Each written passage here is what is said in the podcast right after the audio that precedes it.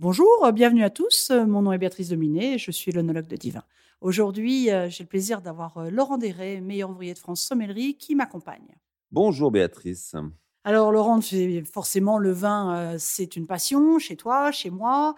On a plaisir à, déguster, à déguster dans des bonnes conditions parce que quel dommage quand un vigneron, une vigneronne a travaillé un an, deux ans ou trois ans pour élaborer une belle cuvée, de pas respecter jusqu'au bout ce travail. Et euh, comme tout artisan, eh bien, on a besoin de bons outils. Et je pense qu'un des outils principaux, c'est quand même euh, le verre. Oui, c'est vrai. La verrerie, c'est quelque chose de fondamental. Alors, j'aime souvent rappeler qu'il y a trois éléments fondamentaux pour mettre en valeur au mieux un vin et dans les meilleures conditions de dégustation. C'est la température de service, l'aération et la verrerie. Aujourd'hui, donc, on va vous parler un petit peu de la verrerie. Première chose, la verrerie, ça fait partie des arts de la table. Quand on veut dresser une belle table, qu'on soit sous Louis XV ou qu'on soit en 2020, on essaye de mettre de belles choses sur cette table et les verres, c'est très important qu'ils soient, beaux. Pourquoi? Parce que la beauté d'une table, la beauté du cadre, en général, ça influence complètement l'étape psychologique dont on va être dans une dégustation.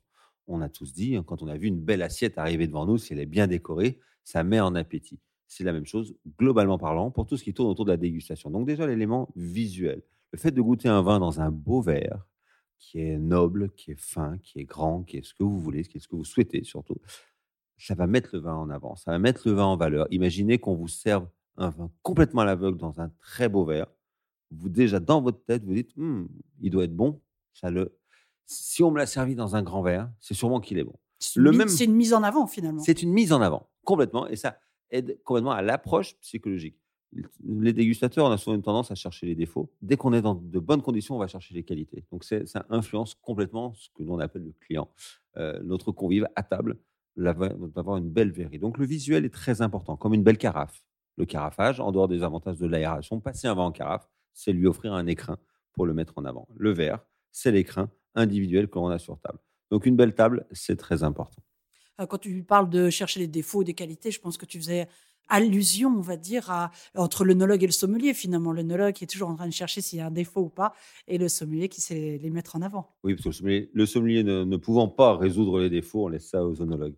Non, nous, on va chercher à mettre en avant, on va surtout chercher à flatter notre client. Donc, le flatter, lui vendre du plaisir. Un client qui vient s'asseoir, mettre les pieds sous la table d'un bon restaurant, que ce soit un bistrot ou que ce soit un bar à vin, que ce soit un grand restaurant triplement étoilé Michelin, nous, on va être là pour lui vendre du plaisir. Donc, on se rend compte, on s'est rendu compte depuis des décennies, on n'a rien inventé évidemment, depuis des siècles même, que dans un cadre idéal, avec du matériel idéal, comme un, très beau verre, finalement, le client va passer un meilleur moment. Donc, on va lui donner les meilleures conditions. Donc, ça, c'est la donne visuelle, gastronomique, voire psychologique de l'approche du vin. Le verre doit être beau.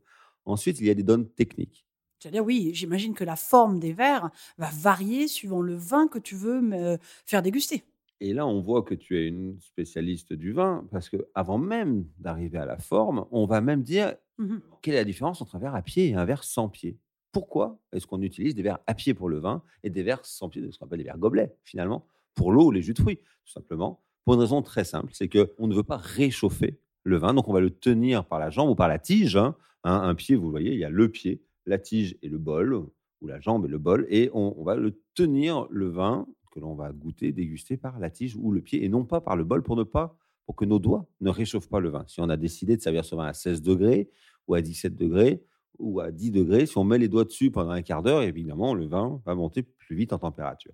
Donc, on a déjà besoin, absolument, c'est fondamental de goûter le vin dans des verres à pied. C'est le moindre respect qu'on doit avoir envers les vignerons qui ont travaillé pendant euh, plusieurs années et un an, en tous les cas, les quatre saisons entières pour nous offrir ce euh, produit-là. Donc, c'est très important déjà d'avoir des verres à pied. Et donc, euh, c'est vrai que moi, je me m'étais mis euh, dans l'idée, en œnologie, souvent, on parlait de ces verres INAO, ces formes un peu forme tulipe, qui était l'outil, on va dire, de base qu'on avait en, cave, qu'on retrouve pas mal. Bon, maintenant, dans les jurys de dégustation, on a un petit peu changé. On est sur des formes un petit peu plus, un petit peu plus opulentes. Mais on a toujours un peu ce format légèrement refermé vers le haut. je pense que ça a un intérêt. Le but premier, c'est effectivement de concentrer les arômes. Parce qu'on va, dans la dégustation, on va regarder, sentir et goûter. Ce sont les trois phases d'une dégustation. Pour le regarder, on, donc on le tient par le pied, ce qui va nous permettre de mieux apprécier la robe, la couleur du vin euh, grâce à la lumière.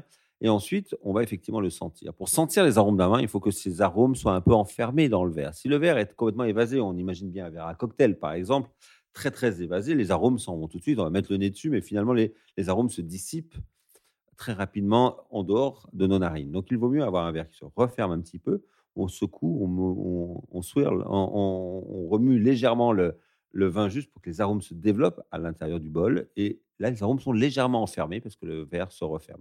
Donc effectivement, on a absolument besoin, pour bien apprécier les arômes d'un vin, d'un verre qui se referme un petit peu pour concentrer ces arômes. Tu parlais des verres INAO, c'était une, très belle avancée dans les années 70-80 où, on a fait des verres normés qui nous a permis, nous les professionnels du vin, partout où on allait, d'avoir le même verre parce qu'on oublie souvent, mais si on change de verre à chaque fois sur différents vins, chaque jour on n'a pas le même verre, ben, on n'a pas le même outil de comparaison. Donc oui, il y a des verres, verres qui mettent plus en avant que d'autres.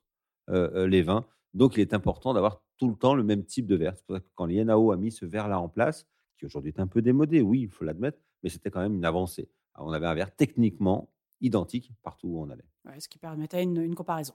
Bon, des verres, on pourrait en parler pendant, pendant des heures. Euh, évidemment, il y a plein de formes, mais en tout cas, on vous suggère, on vous suggère fortement même, d'utiliser de, jolis verres pour vos dégustations. Ça serait quand même dommage de passer à côté d'un bon moment. Je vous dis à très vite euh, pour un nouveau podcast. À moins que Laurent, tu aies une dernière petite chose à nous Non, non, non. Faites-vous plaisir avec de bons verres. C'est fondamental qu'il soit fin, qu'il soit agréable, qu'il vous fasse plaisir pour mettre en valeur vos belles bouteilles. Merci Béatrice. Merci Laurent et à très vite.